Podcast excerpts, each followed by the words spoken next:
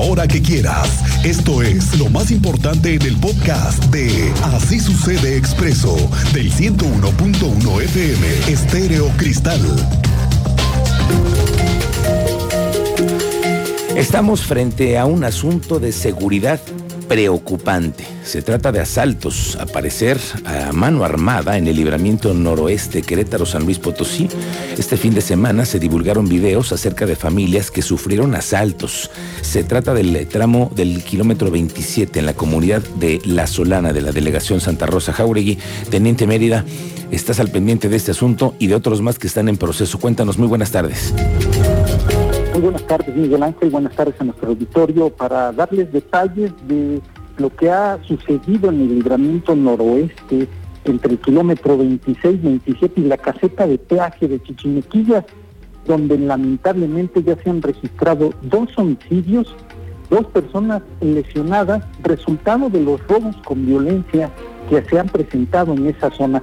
Les daremos más detalles más adelante. La Fiscalía ya cuenta con carpetas de investigación por los homicidios y además el viernes pasado la Policía Estatal logró detener un sujeto que probablemente pueda dar con los demás responsables.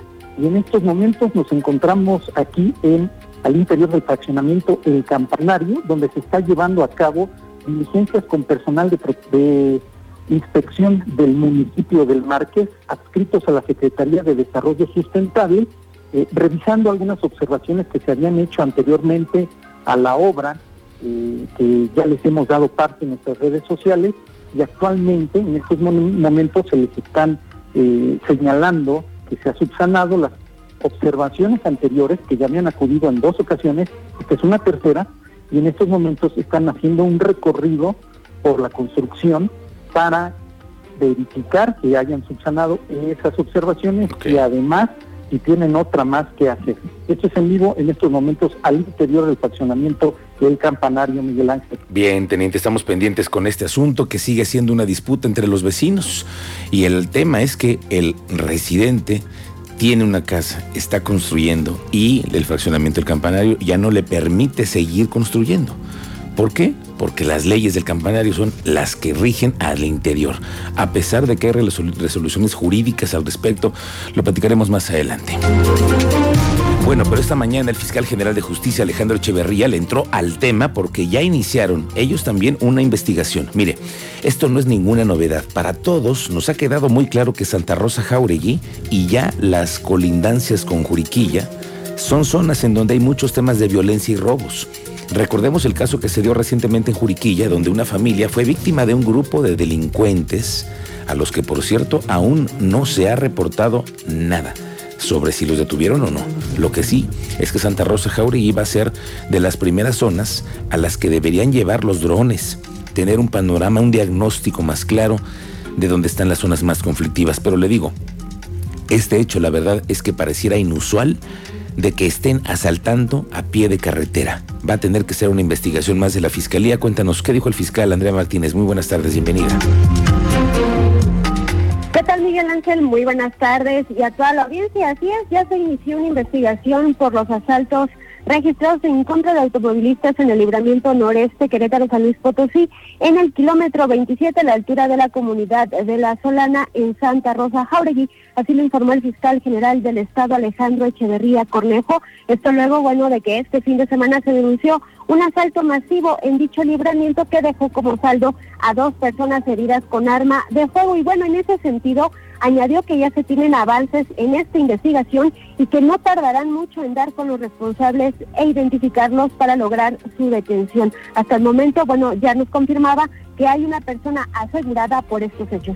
Escuchemos esta información que nos daba el día de hoy el fiscal general del Estado. Mira, este, yo te puedo decir que que en este momento sería un error decirte cuántas personas. Lo que sí te puedo asegurar es de que nosotros vamos a trabajar con independencia del número que sea para dar con los responsables.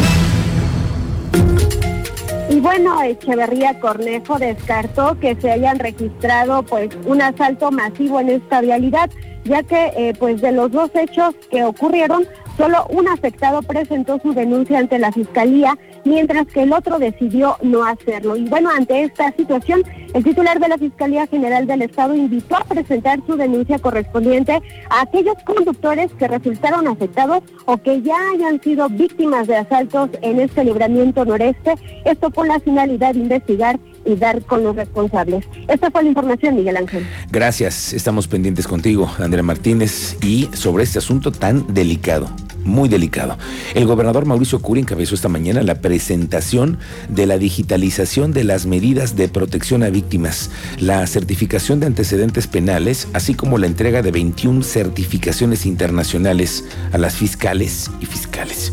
Esto es con el objetivo de que la fiscalía se modernice y se mantenga en esa misma línea. En el auditorio Cosmos, ahí en la Fiscalía, el mandatario destacó que Querétaro está libre del crimen organizado, que no hay impunidad y que todos los días la autoridad y la sociedad se ponen las pilas para que la seguridad sea de todos. Y aunque muchos quieran poner a Querétaro en una circunstancia igual a otros estados, hasta el día de hoy, porque esta es una lucha de todos los días, podemos decir que Querétaro está libre del crimen organizado. Podemos decir que en Querétaro no hay impunidad. Podemos decir que en Querétaro nos ponemos las pilas todos, todas y todos, porque sabemos que la seguridad no solamente es un tema que le dependa del gobierno, sino también de las y de los ciudadanos con la confianza que tienen aquí de poder denunciar, con las facilidades que tienen aquí de poderlo hacer, como el sistema Cosmos, que es un ejemplo a nivel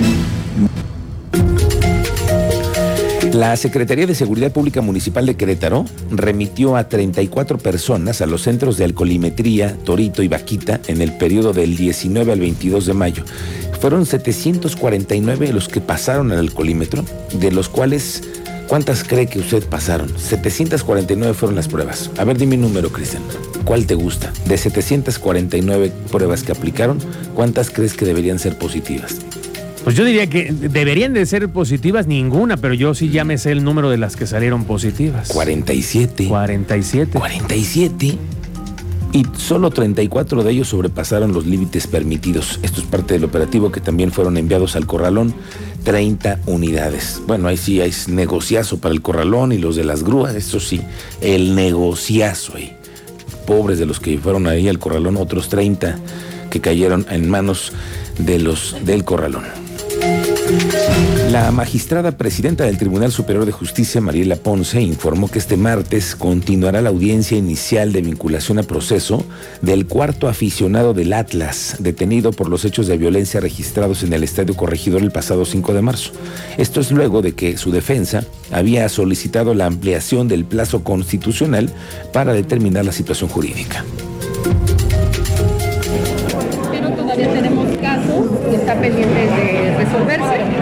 Eh, tuvimos una, eh, un caso la semana pasada de personas de, Jalisco. Eh, tres ya fueron vinculadas y una está pendiente de que se resuelva su situación jurídica. Mañana es la continuación de la audiencia. De ellos apenas se está empezando a correr su investigación complementaria. de la Secretaría de Policías de la Secretaría de Seguridad Pública Municipal de San Juan del Río atendieron un reporte recibido del C4 donde fíjese nada más lo que informaron, que un hombre era probable responsable de estar tomando imágenes a mujeres que se encontraban en las instalaciones de las fiestas patronales. Esto es en el barrio de San Isidro. Había un tema de agravio y se denunció por parte de las víctimas y se remitió a esta persona. Por lo tanto, en el municipio de San Juan del Río se atendió un asunto relacionado con el acoso sexual. La mejor reforma electoral es que no haya reforma. ¿Sabe quién lo dijo? El representante del Comité Ejecutivo Nacional del PRI ante el INE, que es José Calzada, el exgobernador de Querétaro. Él dice que las reglas que hoy existen se han tenido, han tenido alternancia, gobiernos emanados, dice que da un mal mensaje. Para el exgobernador preísta es importante, dijo, cuidar y proteger al INE y garantizar elecciones limpias y transparentes. Eso fue lo que dijo. La mejor reforma electoral es que no haya reforma. Lo que necesitamos es tener certeza con las reglas actuales. El tratar de cambiar las reglas al cuarto para las 12, pues manda una muy mala señal. Con estas reglas hemos tenido presidentes de, del PRI, del PAN y de Morena. Con estas mismas reglas en Querétaro ha habido transiciones democráticas, pacíficas, que le han dado a Querétaro la oportunidad de crecer y de atender a su gente. ¿Para qué cambiarlas? La verdad es que yo no veo ningún motivo. Sí se puede aspirar a tener un instituto más austero hay que cuidar al INE, hay que protegerlo y hay que garantizar que las elecciones sean limpias, sean transparentes con las reglas que tenemos. ¿Qué lectura le das a esta reforma? No me gusta, a mí no me gusta.